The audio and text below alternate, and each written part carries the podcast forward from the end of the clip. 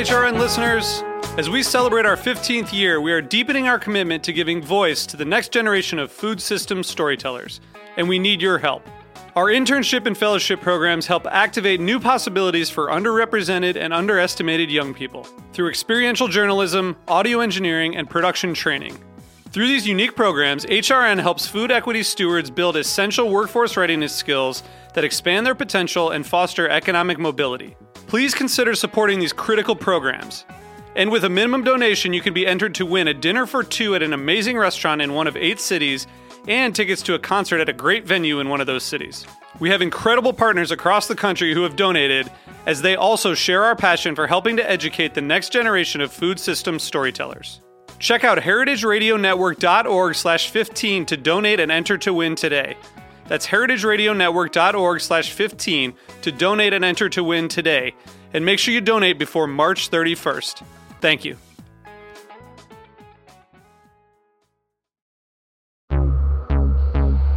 Why is Heritage Radio Network important to you?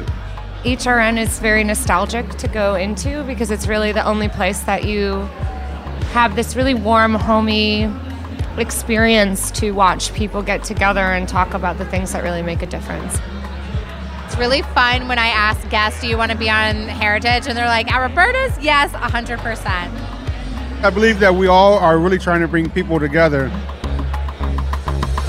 I think getting more people excited about good, local, well crafted food and away from big ag and tasteless commodity food is so important. It's kind of an honor to be sitting there with somebody in a space where so many other people have sat. Join HRN's vibrant community of thoughtful eaters. Become a member today. Go to heritageradionetwork.org/donate. Este episodio es cortesía de Fair Kitchens. Aprenda sobre el código de conducta de Fair Kitchens y únase al movimiento en furkitchens.com.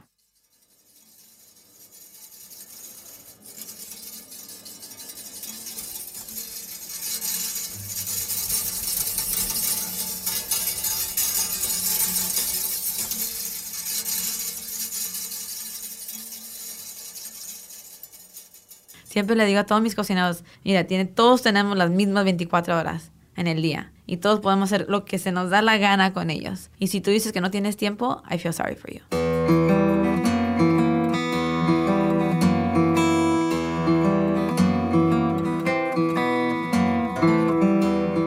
Hoy tenemos una oda a los valores y el poder de las mujeres latinas en las cocinas de Estados Unidos. Todas en voz de una. Nací en San Diego, crecí en Tijuana, entre Tijuana y Guadalajara. Fue la mayoría de mi infancia hasta mi adolescencia.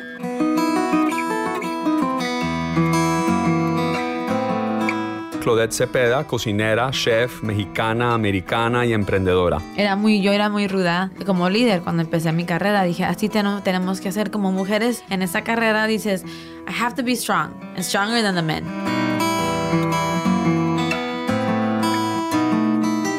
Historia de vida de esta gran mujer que la ha resaltado, la ha caracterizado su fortaleza. Esto nos lo ha dicho su madre, Nancy Rodríguez, eh, su mentor, Gavin Kaisen, y una de sus mentees, Mariela Ortiz. No, me siento muy afortunada por las personas que tengo en mi vida. Pues llevo 18 años cocinando, entonces no es no, no necesariamente empezando, ya voy haciendo como una viejita con las generaciones nuevas.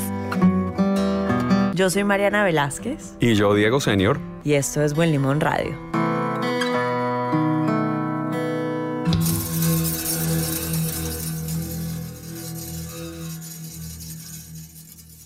Mi papá, la familia, los Cepedas viven en Guadalajara y los Rodríguez, mi mamá, son tan en Tijuana. Entonces, siempre la dinámica fue que cada vacaciones me ponían en un avión y me iba a Guadalajara. Entonces, todos los veranos, tres meses en Guadalajara, este, en los inviernos, cuando tenía primavera, todo teníamos las vacaciones en Guadalajara. Porque mi papá, pues, esa es su familia. Y es medio gitano, entonces de ahí, de ahí sale la gitana en mí, de mi papá.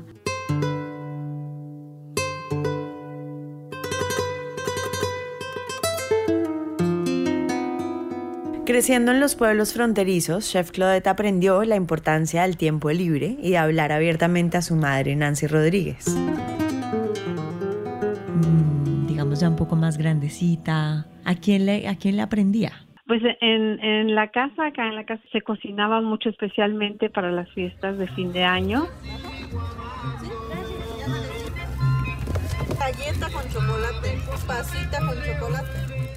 Yo me la llevaba una semana antes en la cocina y les hacía muchas cositas y ella le encantaba ayudarme, me, me ayudaban a hacer galletas, um, merengue, hacíamos decoraciones para el arbolito con figuritas de merengue, con palomitas de maíz y ella siempre estaba ahí conmigo a un lado, ayudándome en todo.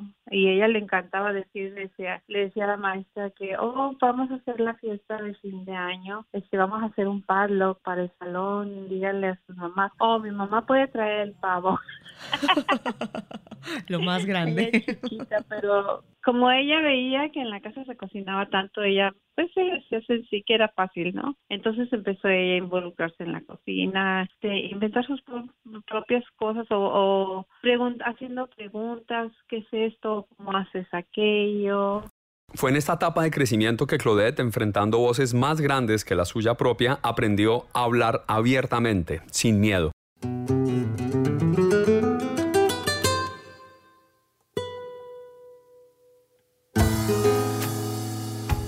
Conociendo el carácter de ella, siempre ha sido una mujer muy luchadora, muy fuerte. Dije, wow, porque para mí es, bueno, es un, es un ambiente dominado por hombres, pero pues yo sé que eso para ella no es un impedimento. Ella, y, ya a la vez todo este tiempo que ha estado trabajando, como ha trabajado duro, no le ha importado nada. Daba a conocer a mucha gente cosas que a veces que ni yo sabía, pero ella es, es así, es muy le gusta, muy enfocada en el detalle. Cuando ella quiere conocer algo, lo quiere conocer de raíz. Sí. Y mira, le gustó la cocina y quiere conocerla de raíz. Así es de que se fue allá no sé a dónde a bajar y allá estuvo con unas señoras que le enseñaron lo que es la cocina de Oaxaca y se enamoró. Se ena- se enamoró del pueblo, se enamoró de la gente, se enamoró de la cocina, de la gastronomía. Suena como Chef Claudette, como una mujer muy apasionada, muy llena de determinación y de persistencia, ¿verdad? Lo es, lo es, ella sí es.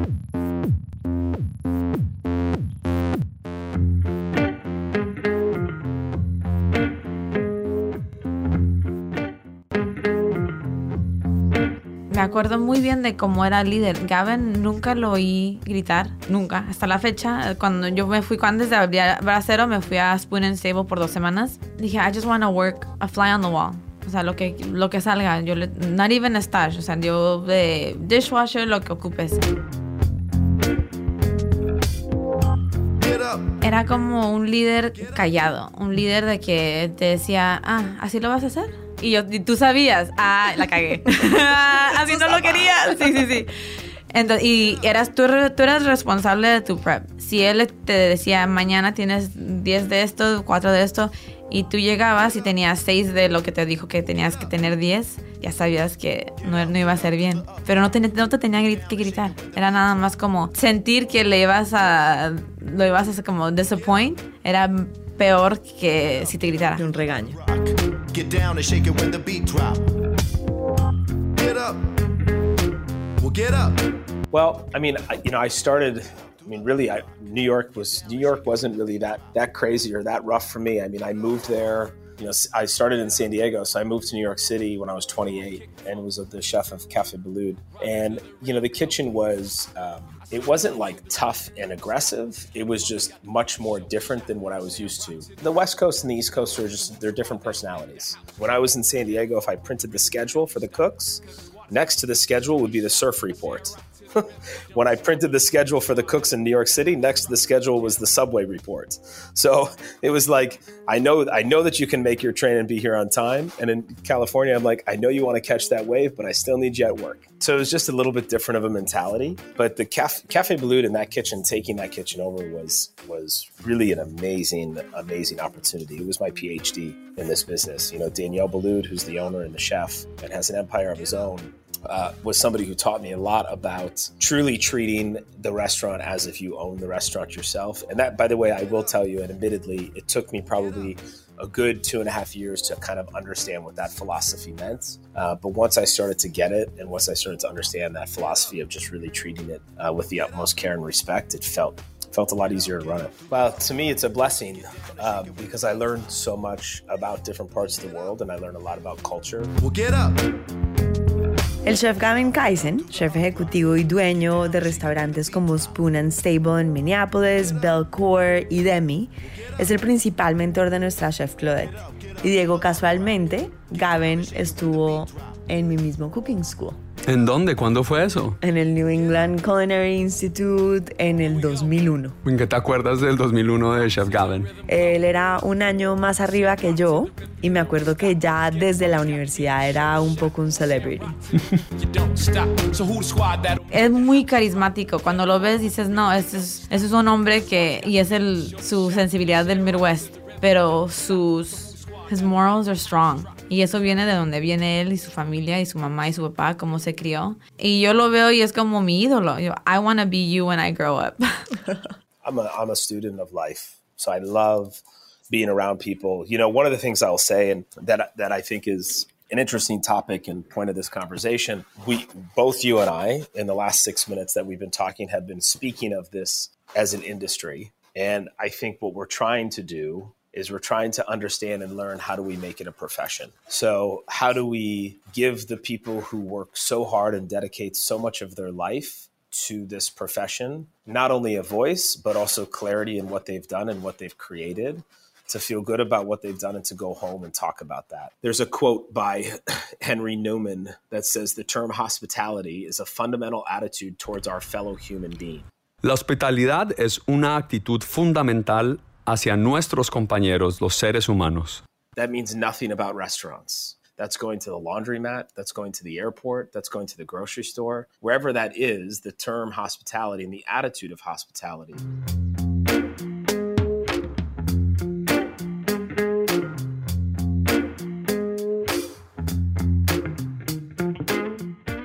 Really believe in mentorship. I believe in the guidance of mentorship. Claudette is somebody who has taken to that as well, and she's somebody who I look to as a mentee of mine and somebody that I've been able to help guide and talk to and, and make mistakes with, but have conversations with about it. And I, I think that that's an important part. Get down and shake it when the beat drop. Well, get up. Get up. Get up. Get up. Tal como fue aprendiz, la chef Cepeda se convirtió en mentora de muchos talentos que han pasado por sus cocinas. Y hasta la fecha somos muy, muy buenas amigas. Una de mis primeras asistentes cuando yo era chef repostera, me acuerdo muy bien, era muy, yo era muy ruda como líder cuando empecé mi carrera. Dije, así ten- tenemos que hacer como mujeres en esta carrera. Dices, I have to be strong and stronger than the men. Porque como que te impone eso, ¿no? Te impone, dices, si no, si no soy así, no me van a tomar en serio. Y me acuerdo muy bien diciendo a mi asistente, y mira, no estamos aquí para ser amigas, estamos, así para, estamos aquí para hacer un trabajo. Y dije, ay, qué mala soy yo, ¿no? O sea, ¿por qué le tuve que decir eso? Porque ella era una niña inocente, era chiquita, tenía como 21 años.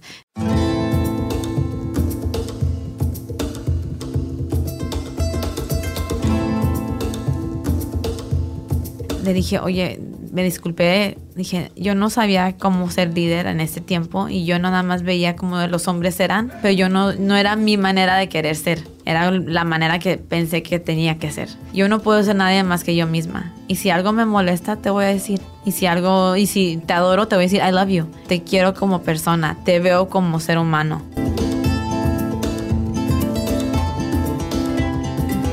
Una de las aprendices de Claudette fue Mariela Ortiz, hoy en día su chef corporativo de un grupo de restaurantes en Baja California. Cuando uno valora a su equipo y, les da su lugar y tienes unas buenas personas que ahora sí que te sigan, creo que todo trabaja de manera armoniosa. La gente no te falla, las mismas ganas que uno le echa como líder.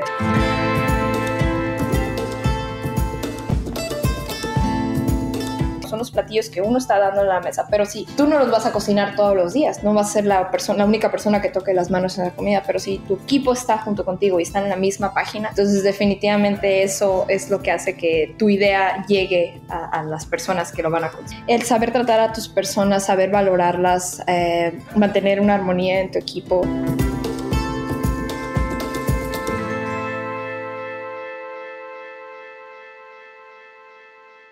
Este episodio es cortesía de Fair Kitchens. La industria gastronómica tiene un reto. Así haya más personas cenando por fuera, los restaurantes están perdiendo sus talentos. ¿Por qué ocurre esto? Un estudio de Fair Kitchens revela que hay un problema serio en el bienestar de las cocinas profesionales. 74% de los chefs reportan carencia de sueño al punto de agotamiento absoluto. 63% de los chefs sufren de depresión y más de la mitad se sienten presionados hasta el límite. Esto no puede ser ignorado. Fair Kitchens es un movimiento basado en la creencia de que una cultura positiva en la cocina hace de ese lugar un negocio más sano. Al tomar la promesa de ser una Fair Kitchen, la organización puede proveer con información gratis, herramientas y recursos para ayudarle a tomar acción hacia hacer de su restaurante un lugar más estable, productivo y feliz lo cual afecta de manera positiva la experiencia de sus clientes. El momento para actuar es ahora.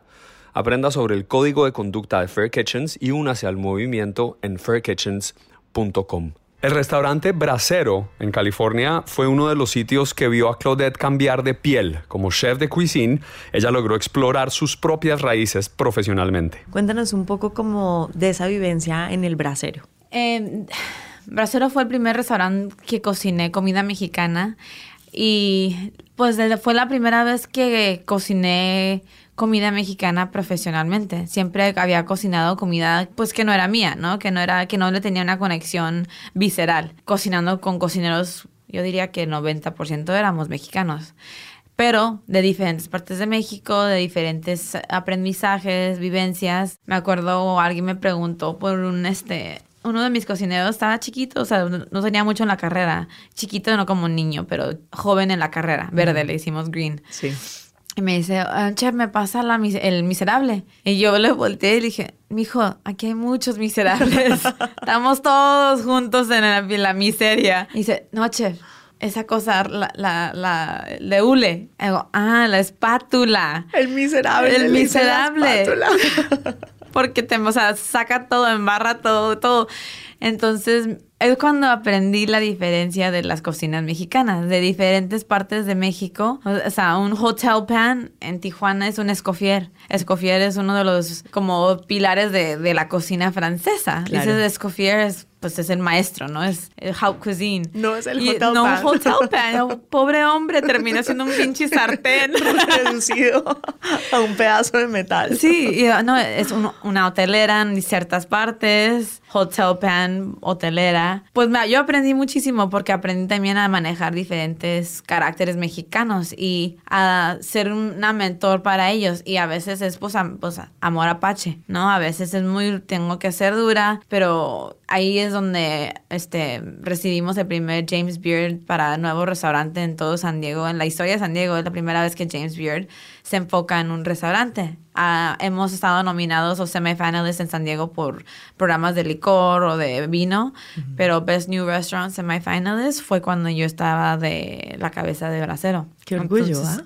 Sí, sí, sí, sí, porque pues como, aunque fuera el restaurante de Javier, yo sabía que era el labor de nosotros. Entonces, sí, eso yo lo tomo 100%, no voy a decir, ah, pues no fue mío. No, claro que sí, o sea, fue el esfuerzo de nosotros y del equipo. Y fue un aprendizaje muy padre. Toda mi vida ha sido como pro-con list. Y cuando me fui de bracero, era, ok, ¿qué, para el próximo restaurante, ¿qué no voy a hacer y qué sí voy a hacer? Lo que funcionó, lo que no funcionó. Y fue un aprendizaje, una escuela muy, muy ruda, pero necesaria. Y el paso del tiempo trajo más momentos rudos para la chef Claudette. Incluso varias muertes en su equipo.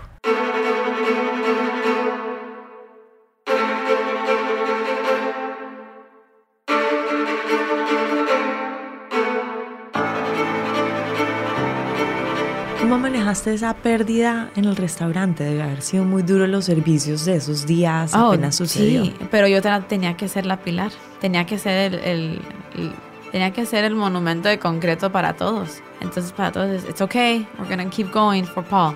¿No? Entonces, y, o sea, de- y eran como unos golpes muy feos, o sea, de Fatty falleció, y luego llegó New York Times, y luego James Beard, y luego falleció Paul. Entonces dices, what the hell's going on? No puedes sentir el... No, no- me sentía como... Me sentía muy feo celebrar teniendo tanto como eh, la nube gris arriba de nosotros. todo mezclado. Ajá, highs and lows, highs and lows, así, pero drásticos. Pero al final del día yo, pues, yo desde chiquita he tenido mi destino era de ser matriarca. Entonces era, o sea, de que no, aquí, así como mi abuelita, nunca, a mi abuelita nunca la vi triste, nunca la vi gritar. Un pasó gritar a nosotros de que, Sí, a los "Mendigos niños". niños, chingados, sí.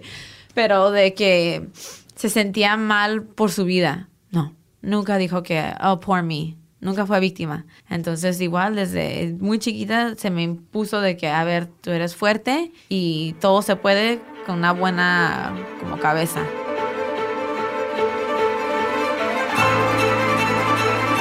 No tenía de otra, tenía que ser el, como la maestra. Bueno, y como esta vida que es corta, se van cerrando etapas. eh, el jardín es una etapa que cerró para ti. muy feo, cerró muy rápido. Sí. Cuéntame un poco de eso. El Jardín es uno de los más celebrados restaurantes de comida mexicana sofisticada en la costa oeste de Estados Unidos. Igual como Bracero, el jardín tenía una fecha de expiración. ¿Por Y qué? Porque fue una, una asociación que no debería de haber sido. Em, fue una persona que me asocié que... eh, delusional. Es la única palabra que puedo pensar. Y con, unas, con unos tonos medio racistas. Porque llegó un punto que me decía, es que tu comida es muy fancy. Y yo, muy fancy, estoy haciendo albóndigas de mi mamá. Unos tlacoyos, una tetela. Pero como eran palabras que no se podían traducir, yo no puedo traducir un tlacoyo Tlacoyo, en no. inglés. O sea, que hot pocket, por favor. Por favor, no. No, te lo pido. la- y, y yo me quedaba como me rascaba la cabeza. y Yo, ah, chingado. A la gente que son muy cerradas en la mente, les da miedo lo diferente. Les da miedo que alguien les haga sentir que no son educados. No estoy tratando de decirle a la gente, a ver, mensos, es una palabra mexicana. No, es porque es una comida que no tiene una palabra en inglés. Es una palabra de náhuatl, o sea, es de los aztecas. Claro, y es minimizar una cultura que en México la estética, los materiales, la cerámica, los colores, es tan sofisticado. Sí, el Claro. restaurante del jardín trataba de las abuelitas, de las mamás, de las matriarcas, de la comida indígena, de poner a México alto. Me fui a Oaxaca y me di mis, mis baños este, oaxaqueños en el temazcal de que aquí lo, aquí lo voy a enterrar. Y enterré al jardín en agosto y dije, ya, ya no tengo que cargar este peso de este restaurante que yo no fallé. O sea, otras cosas fallaron, pero yo no fallé. Yo hice lo que tenía que hacer en el tiempo que hicimos, pero ese fue un restaurante que rompió todo. A sad country song. No, ese es un, tu amante te va a decepcionar, te va a hacer enojar y vas a caerte y te vas a dar unos golpes muy feos porque una persona apasionada vive muy feo a veces. Pero esa pasión, claro que se puede enseñar y se puede, no, no enseñar, eh, foster. You can foster it. Puedes hacer, puedes enseñarle que sí hay, there's hope. Yo me siento triste para gente que no tiene una, un destino, de que no se siente como que el valor de la vida. Life is short, man. Life is short. Siempre le digo a todos mis cocineros, mira, tiene, todos tenemos las mismas 24 horas en el día y todos podemos hacer lo que se nos da la gana con ellos. Y si tú dices que no tienes tiempo, I feel sorry for you.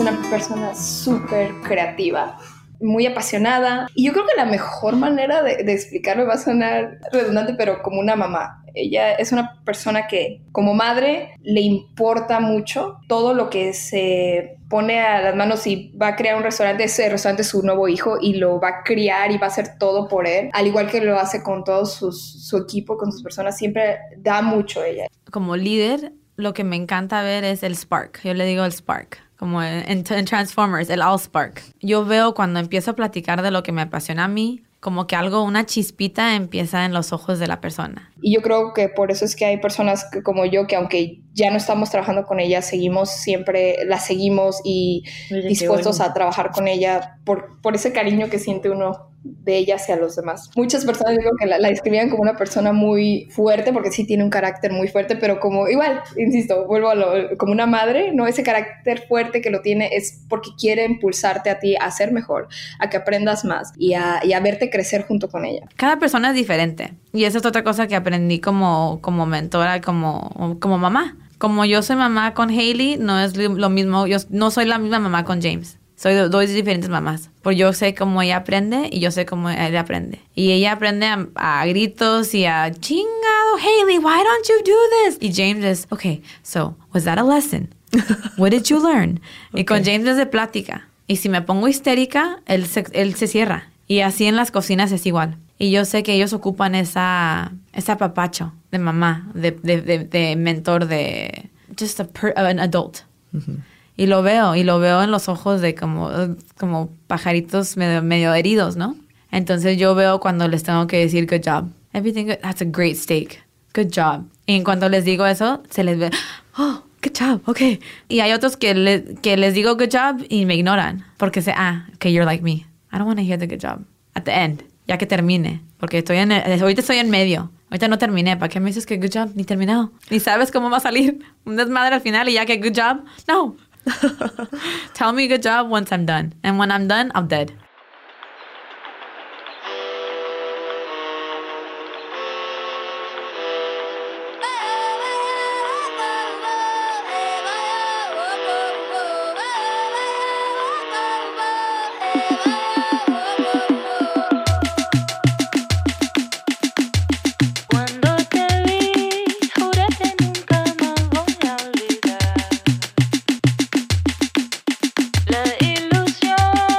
¿Y qué te sueñas? Así, aquí sentados en este estudio en Bushwick. si no hubiera ni nada técnico, ¿qué están los sueños que nos quieras compartir? Ahorita el sueño es abrir una- un negocio para regresar a México, ayudar a México, ayudar a, a los pueblitos, a las mujeres, abrir un restaurante que va a hacer una diferencia en el mundo. Y no necesariamente tiene que ser un restaurante con mesas, puede ser un fast casual con un ethos aliado al mundo. No single use plastic, non-profit, give back y poder, poder comprar una casa a cada de mis hijos para que ellos no tengan que tener las batallas de que yo tuve en mi vida, de que no sé dónde voy a vivir, no tengo raíces, ah, soy gitana. Casa es donde me duermo, o sea, donde hay una almohada, esa es mi casa. Y mis hijos ocupan un constante. Y poder darles eso para mí es, ese es el futuro, o sea, poder darle a mis hijos las oportunidades que yo no tuve. The trifecta. You take where you've been, you see where you're going, and you celebrate the now. And where are you going? I have no idea. And that's exciting. Really exciting. Really exciting. Hasta la fecha, ahora, ahora lo bonito es que puedo hacer la comida que estaba haciendo en el jardín, pero en todo el mundo. Claro. Me acabo de ir a París a hacer Día de Muertos en París, en DC cocinando comida mexicana, voy a hacer tortas en New Orleans y ya no tengo, ya no tengo paredes, ya puedo ser libre de enseñarle a todo el mundo lo que es México.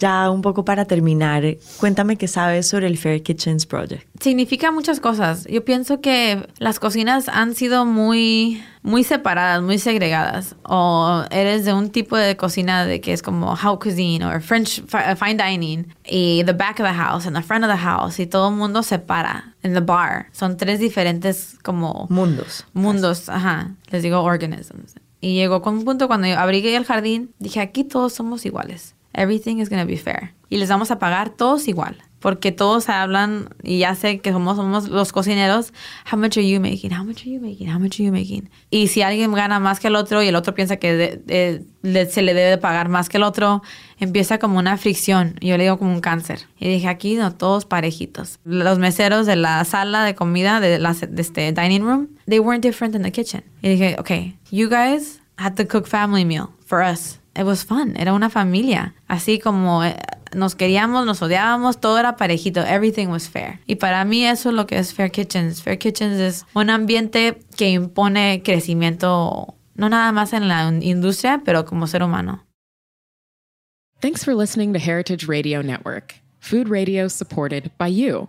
For our freshest content and to hear about exclusive events, subscribe to our newsletter. Enter your email at the bottom of our website, heritageradionetwork.org. Connect with us on Facebook, Instagram, and Twitter at heritage underscore radio. Heritage Radio Network is a nonprofit organization driving conversations to make the world a better, fairer, more delicious place. And we couldn't do it without support from listeners like you. Want to be a part of the food world's most innovative community? Rate the shows you like, tell your friends, and please join our community by becoming a member. Just click on the beating heart at the top right of our homepage. Thanks for listening. This program is powered by Simplecast.